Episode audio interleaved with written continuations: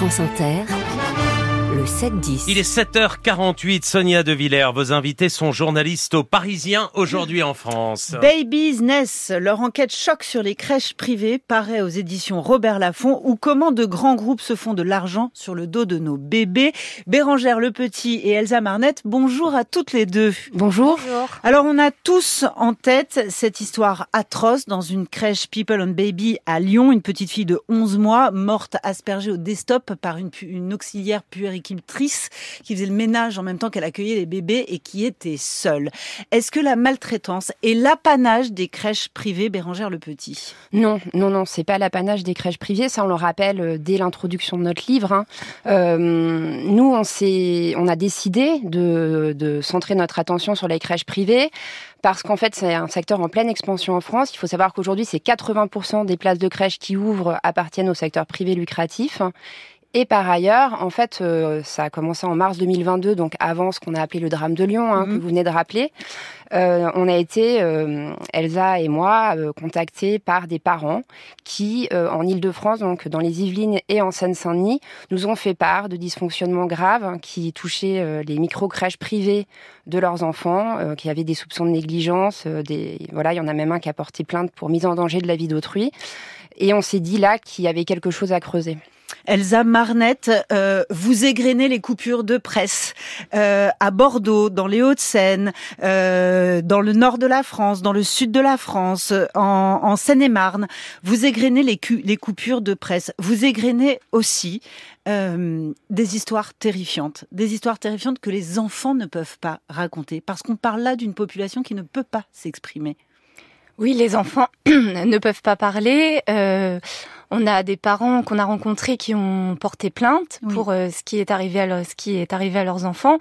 Et euh, souvent, en fait, ces plaintes, elles sont classées sans suite, justement pour ça, parce que les il n'y a, y a pas de, de témoins, les auxiliaires, euh, les personnels euh, ne, ne, ne vont pas forcément raconter euh, ce qui s'est passé et on arrive à des situations où on- personne ne sait ce qui On s'est parle passé. d'enfants qui s'enfuient à quatre pattes d'une crèche Oui. parce que la crèche est ouverte. On parle d'enfants retrouvés le visage couvert d'hématomes Oui. en sortant de la crèche.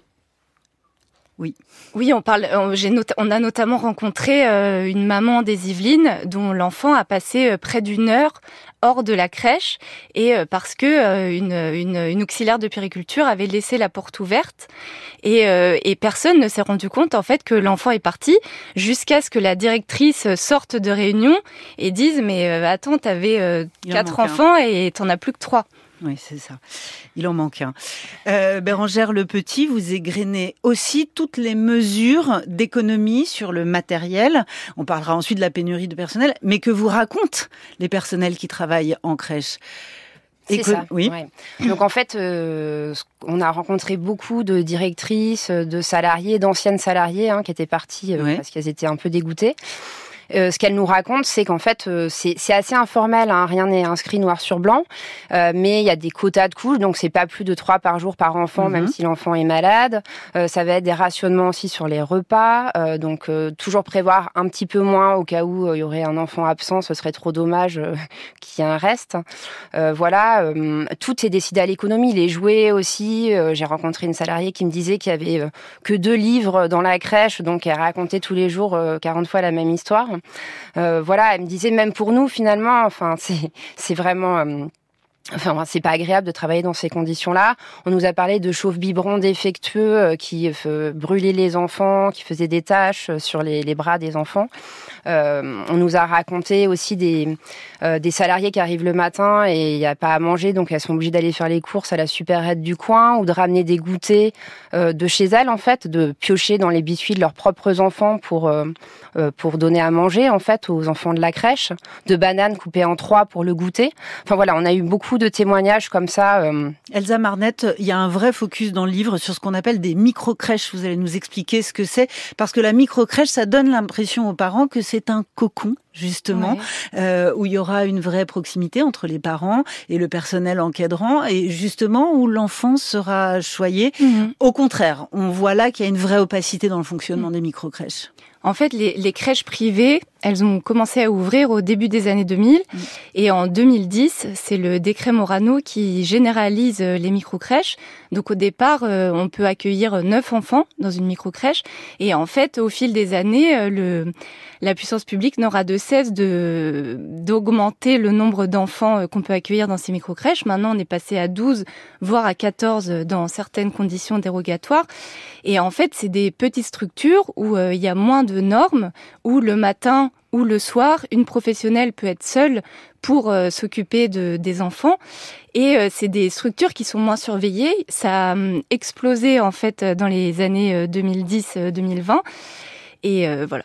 Bah oui, Bérangère, euh, Bérangère euh, le petit, c'est c'est c'est aussi l'histoire de comment dire de structure que peut ouvrir n'importe qui d'entre nous s'il a un peu de trésorerie. C'est-à-dire, on n'est pas obligé d'être diplômé de la petite enfance pour ouvrir sa C'est ça, micro-crèche. ça Ouais. c'est quand même assez étonnant. En fait, euh, euh, finalement, euh, il faut avoir quand même un peu d'argent de côté hein, pour ouvrir sa micro-crèche. Mais aujourd'hui, quiconque euh, peut ouvrir une micro-crèche.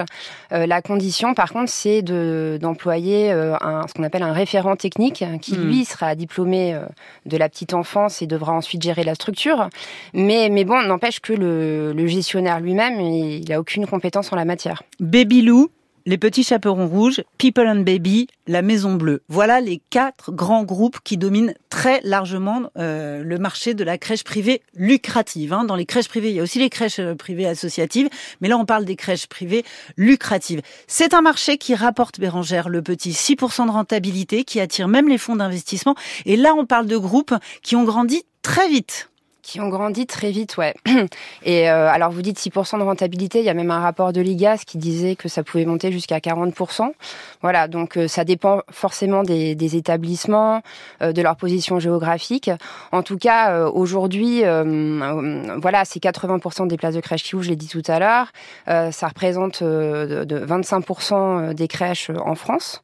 Et, aujourd'hui, les communes, en fait, qui, elles, ont des baisses de dotation, préfèrent souvent euh, passer par des entreprises euh, parce que c'est vrai qu'ouvrir une crèche dans une commune ça prend du temps, c'est des sous, c'est de de l'argent, c'est voilà, c'est chronophage et du coup on préfère euh, euh, par souci euh, d'économie, de praticité euh, passer par une entreprise. Et par ailleurs, euh, Elsa Marnet, c'est un, un secteur qui s'est largement structuré en termes de lobbying. Euh, c'est voilà, c'est-à-dire que c'est un lobbying même assez agressif, c'est-à-dire que les communes, les collectivités territoriales sont draguées, approchées en permanence, et qu'au moindre euh, drame, tout est verrouillé. Bah, au départ, en fait, euh, il n'existait rien. Et euh, petit à petit, en fait, il y a une concurrence qui s'est mise en ça. place euh, entre ces groupes Très qui agressif. maintenant comptent des centaines d'établissements qui vont euh, se livrer concurrence pour racheter des réseaux, pour euh, s'étendre sur le territoire euh, près des entreprises. Et euh, on a rencontré lors de notre enquête euh, des commerciaux qui nous ont raconté en fait euh, comment ça faisait partie de leur mission de d'ouvrir le plus de crèches possible, de de Bé- Bérangère Le Petit, il y a, y a aussi euh, une attention toute particulière pa- euh, portée au groupe euh, People and Baby, dirigé par Christophe Durieux, politique très agressive politique expansionniste très agressive, notamment vis-à-vis de la concurrence, et puis euh, des fournisseurs avec lesquels on négocie très durement, une pression mise aussi sur les salariés, sur les directrices de crèche. C'est ça, oui, et c'est ce que, en fait, il y a un, un chef d'entreprise qui nous a dit, hein, Christophe Durieux, c'est et Odile Broglin, parce que donc c'est un couple, ils sont deux. Euh, c'est lui qui a développé finalement le low cost de la petite enfance, hein, le terme est assez fort. Euh, fait et dos. et c'est eux qui ont commencé à finalement baisser vraiment les coûts, ça a fait euh, s'effondrer le marché. Et euh, aujourd'hui, euh, voilà, ils proposent euh, à des tarifs défiant toute concurrence euh, des places euh, en crèche euh, aux, aux villes. En fait, ça a commencé comme ça. Du coup, les villes euh, contentes aussi de pouvoir voilà proposer des places de crèche euh, aux habitants, hein, parce un que c'est vrai. un que- dernier mot pour toutes les deux. Aurore Berger vous répond. Elle dit qu'elle n'a pas encore lu votre livre. Aurore Berger vous répond que euh, évidemment euh, le gouvernement est au courant, l'État est au courant, l'administration est au courant. Il y avait déjà eu une inspection de l'IGAS. Que votre enquête arrive après, en réalité, les inspections administratives. En fait, il y, avait déjà eu d'autres rapports de l'IGAS en 2017, mm. en 2021, qui pointaient déjà euh, la rentabilité en fait des entreprises de crèches privées. Mm. Euh, donc là, c'est un troisième rapport. Euh, mm. Il va falloir voilà, il va falloir attendre de voir ce que ça va donner. Euh, effectivement, le gouvernement a annoncé là pas mal de choses début juin, le service public de la petite enfance. Après, ce qu'on peut dire, c'est que le rapport de l'IGAS, c'est pour les initiés, entre guillemets. Nous, notre l'idée, c'est de faire quelque chose de grand public, que euh, les citoyens, les familles, les parents de jeunes enfants, euh, voilà, s'approprient aussi ce sujet et soient mieux informés. Et achète ce livre Baby's Nest qui paraît chez Robert Laffont. Merci à toutes les deux. Et merci, merci, merci Sonia De Villers.